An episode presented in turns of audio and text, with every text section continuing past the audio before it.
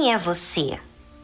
Quais têm sido as suas reações diante das circunstâncias que temos vivido?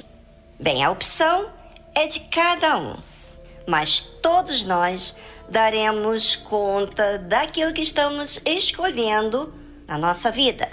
Será que você tem pensado nisso? Porque quando estamos impulsionados por alguma situação, não estamos preocupados muitas vezes que daremos conta daquilo que estamos sendo, não é?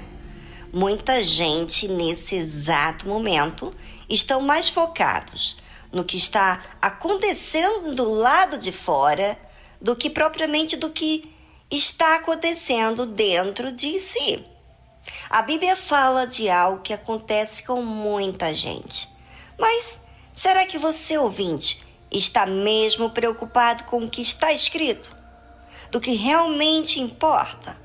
Ou você está tão ávido para que a sua vontade seja feita? Bem, vou ler a palavra de Deus, porque é ela que instrui aqueles que estão interessados a fazer a vontade de Deus.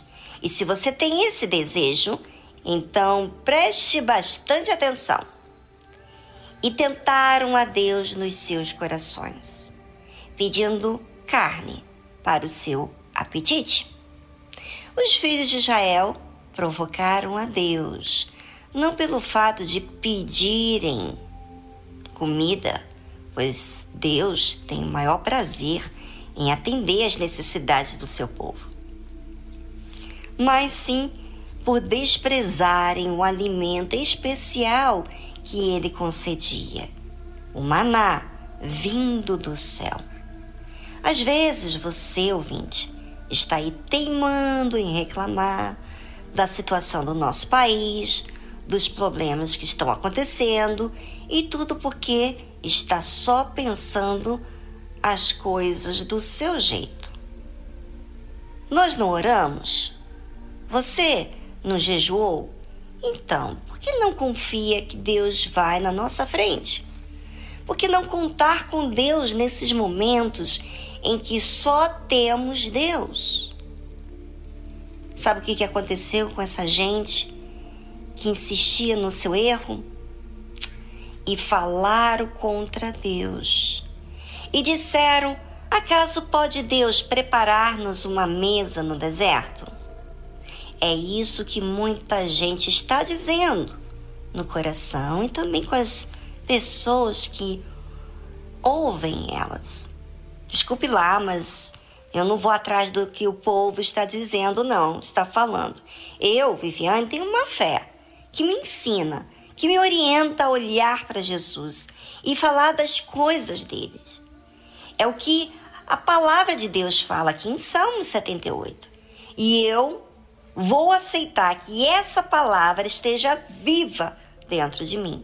Eu não vou permitir que ninguém tire o tesouro que é Deus dentro de mim. Vou conservar a minha fé através dessa obediência na palavra de Deus, no que ele ensina. Você é que sabe. Amanhã não vem reclamar com Deus das consequências que você mesmo causou através das suas escolhas. Enquanto você tem a sua opinião em fazer como lhe dar as ganas, só peço a você para pensar sobre tudo aquilo que você tem aprendido aqui. Você vai deixar que isso seja teoria ou seja verdade?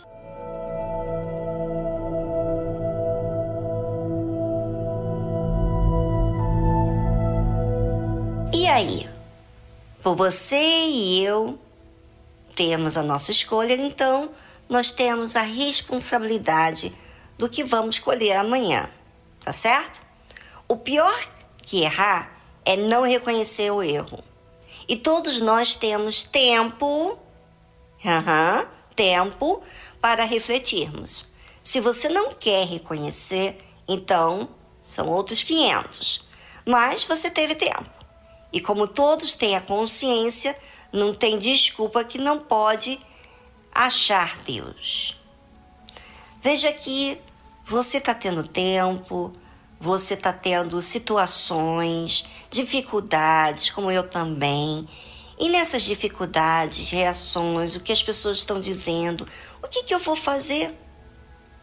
Eu vou guardar o que Deus me tem dado ou eu vou ficar repetindo misérias, né? Porque palavras negativas, palavras de preocupações, palavras de falar mal de fulano ciclano, não resolve coisíssima nenhuma. Sabe disso, né? Bem, o que diz a palavra de Deus? Eis que feriu a penha, e águas correram dela. Rebentaram ribeiros em abundância. Poderá também dar-nos pão ou preparar carne para o seu povo? É o que dizia essa gente que insistia no erro, que não aproveitava o seu tempo de refletir sobre a vida, para olhar para si mesmo, para as suas próprias palavras. É, eles não quiseram olhar. É, e Deus faz a parte dele, mas as pessoas ainda continuam sendo insistentes nas suas teimosias, no seu orgulho continua tendo o comportamento de que Deus não é Deus nas dificuldades. Ainda que viram tantos milagres, fazem Deus como de escravo, de querer que Deus faça as coisas do seu jeito. Desculpa, ouvinte, Deus não é seu servo, tá? Vamos colocar essa posição no lugar, porque a sua emoção está fazendo você sair do seu lugar. Deus é Senhor, o Criador dos céus e da terra, inclusive de você. Se você não o aceita, é porque você é rebelde. E sabe o que?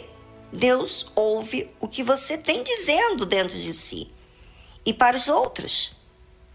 Como diz aqui a palavra de Deus: Portanto, o Senhor os ouviu e se indignou e acendeu um fogo contra Jacó e furor também subiu contra Israel. Triste, não é? Triste é você provocar a Deus.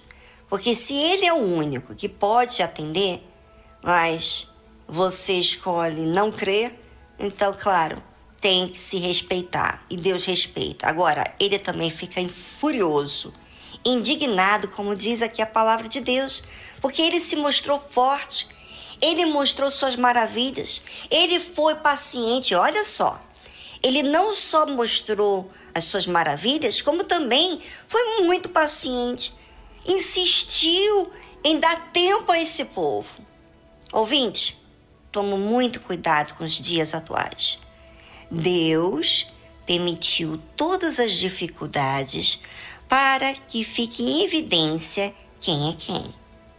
Deus já sabe mas muitos não sabem quem são. Só quando as reações e atitudes ficam em evidência que descobrem quem são realmente. Bem, se você tem errado até aqui, é hora de se consertar com Deus. Se humilha e diga que pecaste contra Ele.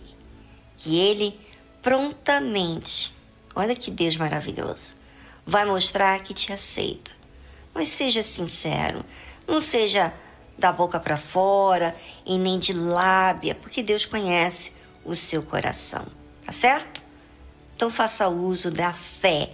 A fé faz a gente ser sincero, honesto e até mesmo pedir ajuda para aquilo que estamos fazendo errado.